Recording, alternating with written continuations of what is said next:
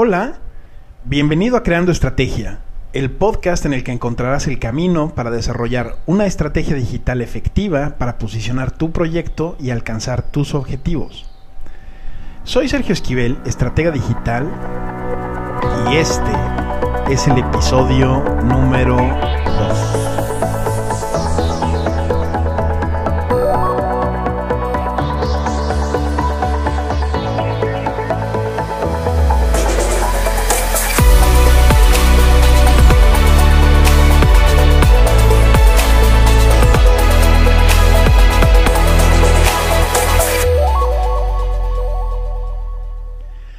Hoy quiero platicarte acerca de crear comunidad.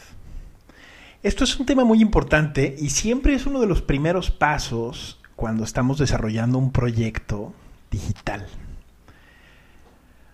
Porque cuando tú vas a comenzar un proyecto, normalmente vas a, vas a definir cuáles son los canales, cuáles son las plataformas que vas a utilizar para hacerle llegar tu contenido a las personas que son tu público objetivo. Puede ser que elijas Facebook, puede ser que elijas Twitter, puede ser que elijas Instagram, no importa cuál. El proceso siempre va a ser el mismo. Vas a empezar con una página vacía que no tiene contenido y que no tiene seguidores.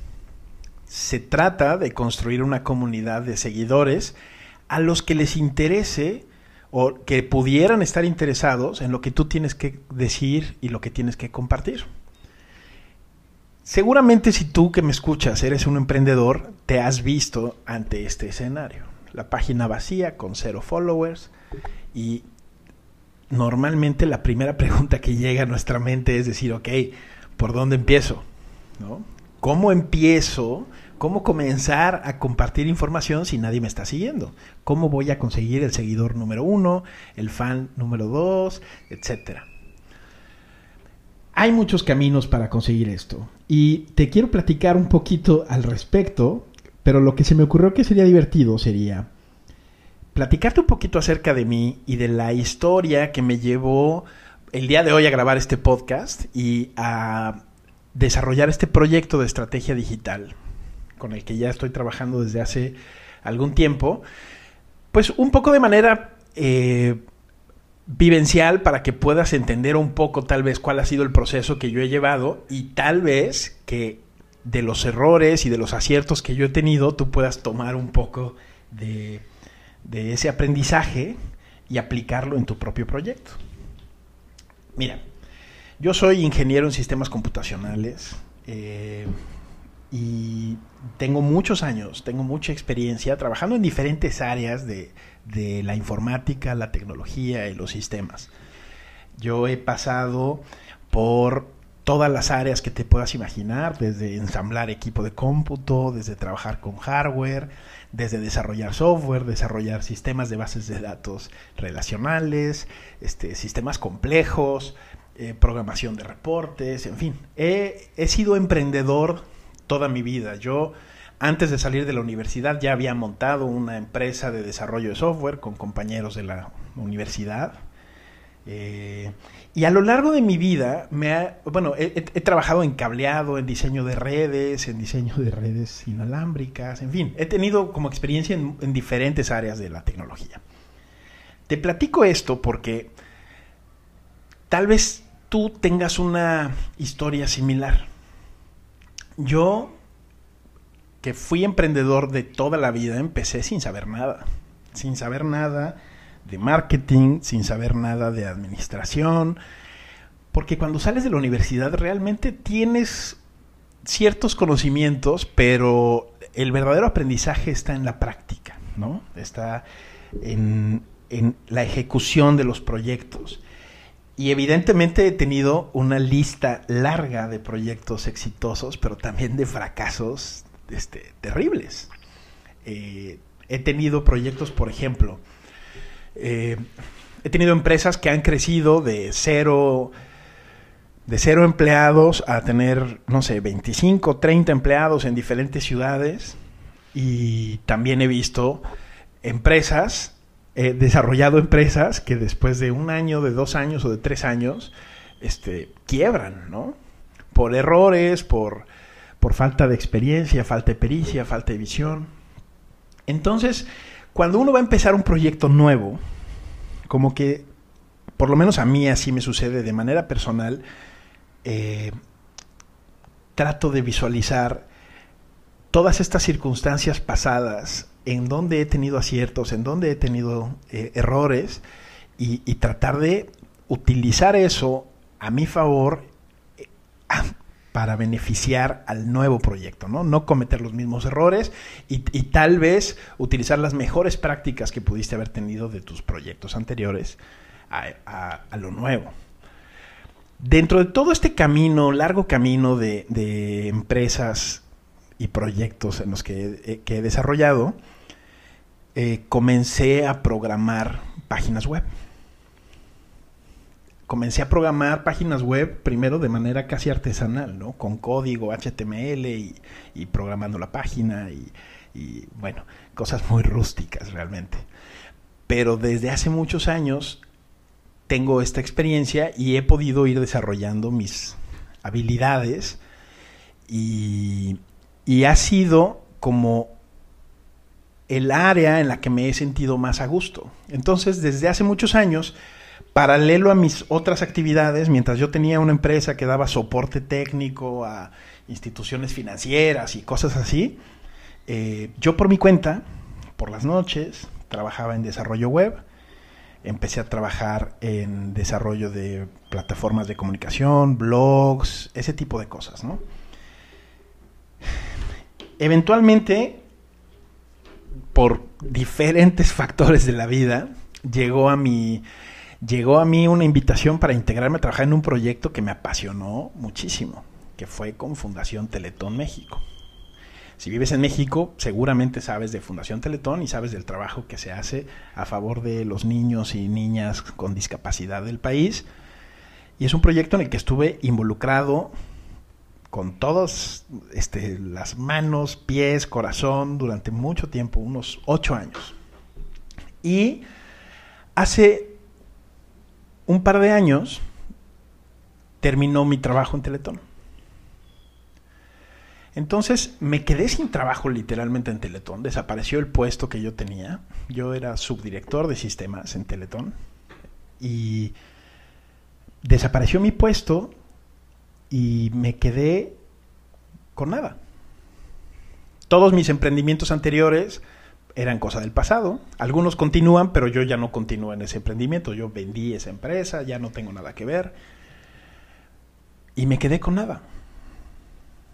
No estoy eh, tratando de platicarte una historia eh, de terror, de desempleo o algo así. La verdad es que terminó muy bien mi, proceso en, en Fundación Teletón y me quise tomar un tiempo como para definir qué es lo que, cuál era el siguiente paso, hacia dónde quería ir. Y esto es algo muy importante. A veces cuando vas a emprender un, proyecto, eh, ese empujón final para comenzar, a veces te lo da un golpe de la vida. A veces puede ser un evento traumático, como puede ser un despido, una quiebra, una pandemia, un divorcio, un cambio de ciudad, la muerte de un ser querido, no sé. Pero siempre como que hay un evento disruptivo que puede ser malo en esencia, pero al final te puede dar un empujón para que finalmente te animes a hacer lo que querías. Para mí eso fue ese periodo en el que me quedé con nada después de trabajar en Teletón, dije, me voy a tomar unas semanas para como despejar la mente y tratar de tomar una decisión correcta acerca de qué es lo que iba a hacer. Tuve algunas ofertas de trabajo, tuve algunas entrevistas para puestos de trabajo, pensé en crear una empresa, en fin, pensé en muchas cosas. Y al final, algo que a mí me ayudó de manera personal fue como hacer una lista de las cosas que yo quería obtener de mi nuevo proyecto. Y dentro de las cosas que escribí, fue una lista larga, no la voy a resumir ahorita toda, pero recuerdo que una de las cosas que quería era, quería un trabajo que me motivara y que me hiciera sentir feliz, palomita. Quería un trabajo en el que tuviera flexibilidad para moverme, en el que yo pudiera estar trabajando desde Tulum un día y trabajando en Ciudad de México otro día y trabajando en otra ciudad, en cualquier sitio donde haya una conexión a Internet. Palomita también ahí. Y el tercer punto era que quería un trabajo en el que pudiera yo desarrollar un hábito que me gusta y me apasiona, que es el de la escritura. Entonces quería un trabajo en el que pudiera escribir. Palomita también. Entonces, empecé a aprovechar el tiempo libre que tenía y empecé a estudiar. Empecé a estudiar, empecé a conocer a gente muy valiosa en diferentes países, en diferentes ciudades, expertos, especialistas en SEO, especialistas en copywriting, especialistas en marketing, en trafficking, o sea, el tema de, la estrategia digital y el marketing digital es un, es un área de segmentos muy marcados, de segmentos donde hay especialistas de cada una de estas áreas. Pues me metí a estudiar con muchos de ellos. Muchos de ellos los considero ahora amigos, no solamente colegas, sino amigos. Y estuve prácticamente un año invirtiendo en prepararme. Yo ya tenía un, background importante de desarrollo web y de posicionamiento, pero pues me actualicé, aprendí y empecé a trabajar por, por, mi cuenta, empecé a desarrollar este proyecto. Este proyecto de estrategia digital que ahora va a cumplir un año y que la verdad me tiene muy contento y muy emocionado, comenzó entonces con una página de Facebook vacía. Y eso es justamente de lo que te quería hablar. ¿Cómo crear una comunidad alrededor de un proyecto? Para mí fue un proyecto de estrategia digital, pero para ti puede ser un proyecto de, vender eh, pasteles, ¿sí? O de, no sé, tener una veterinaria, o de tener una lavandería, o de vender tus servicios como escritor. No importa cuál sea el proyecto, todos nos vamos a ver siempre en este punto en el que tienes la página de Facebook sin seguidores y que te toca decidir cómo crear esa comunidad. Lo primero que pensamos siempre es en invitar a nuestros familiares a que nos sigan. A lo mejor lo has hecho. Y estoy seguro, convencido, de que alguna vez has recibido una invitación de algún amigo, de algún familiar, para que sigas su página de Facebook te llega la notificación. Juanita te invitó a que le des like a la página de venta de seguros. ¿Sí? Seguramente te ha pasado, ¿no? A mí me ha pasado muchas veces. La realidad es esta. Esa no necesariamente es la mejor estrategia, no es la mejor forma de construir una comunidad. Y te voy a decir por qué. Hay varios factores. El primero es que si tú tienes en tu Facebook personal, vamos a pensar, tú tienes 100 amigos y le mandas esa solicitud a los 100 amigos, seguramente hay 90 que no te van a contestar o no van a ver tu notificación o tu invitación, o si la ven a lo mejor les va a cagar y va a decir, ¿sabes qué? No, yo no quiero estar siguiendo una página de venta de pasteles porque no me gusta el pastel, ¿no? Y a lo mejor van a haber 10 que sí te van a dar like a lo mejor tu tía, esa tía que tanto te quiere, que, no sabe nada de pasteles y no vive en tu misma ciudad, pero le va a dar like porque es una buena persona y, te, siente que te quiere hacer el favor. Y a lo mejor también algún amigo y una exnovia y así, y vas a tener de repente 10 seguidores. Eso está bien porque al final, pues ya no tienes una página vacía con cero seguidores, ya tienes 10. Pero ¿es realmente eso lo que quieres? piensa en esto. Te estoy hablando de 10 seguidores, pero podrían ser 100 o podrían ser 200 los que, los que tus contactos que aceptan seguirte. Pero si esos contactos no son tu público objetivo, entonces, ¿qué es lo que le estás diciendo a Facebook? ¿Qué es lo que Facebook y sus múltiples algoritmos van a entender cuando tú empieces a publicar acerca de tus pasteles y personas que no tienen realmente interés en pasteles empiecen a ignorar tus publicaciones. Los algoritmos de las redes sociales, te estoy hablando ahorita de Facebook, pero podría aplicar para cualquiera. El algoritmo no mide la calidad de tu contenido. El algoritmo lo que mide realmente es el desempeño de tu contenido. No le importa si estás hablando de pasteles o de, o de flores o de herramientas. Si la gente que te sigue interactúa positivamente, Facebook dice, ah, mira, este contenido está interesante, a estas personas les está gustando y te va a...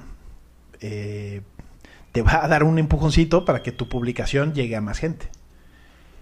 Y de eso se trata, de obtener alcance y de llegar a las personas que realmente tienen oportunidad de comprar tu producto o servicio. ¿Sí?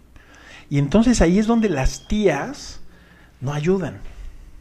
Porque las tías le van a dar like a lo mejor a todo. A mí me pasa, ¿no? Tengo tías que me quieren y entonces yo publico un video donde estoy hablando, no sé, de, de, posicionamiento en Google y mi tía que no entiende nada de eso y no tiene por qué entenderle, le da like y le da me gusta. A mí, a mí me da mucha risa, pero le da me gusta y, y, y comenta y me pone, ah, qué, qué bonito, qué lindo, lo que quieras. Está bien. No estoy diciendo que, no ayude.